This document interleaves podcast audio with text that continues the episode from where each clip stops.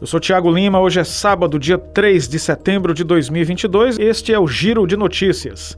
O chefe de uma organização criminosa foragido do Chile, acusado de comandar uma organização criminosa transnacional especializada no roubo de veículos off-road, foi preso pela Interpol em Fortaleza. A ação para a captura do foragido, de nacionalidade paraguaia, foi realizada pela Polícia Federal por meio da representação regional da Interpol no Ceará, em conjunto com o setor de inteligência policial da PF e com o Escritório Central Nacional da Interpol no Brasil.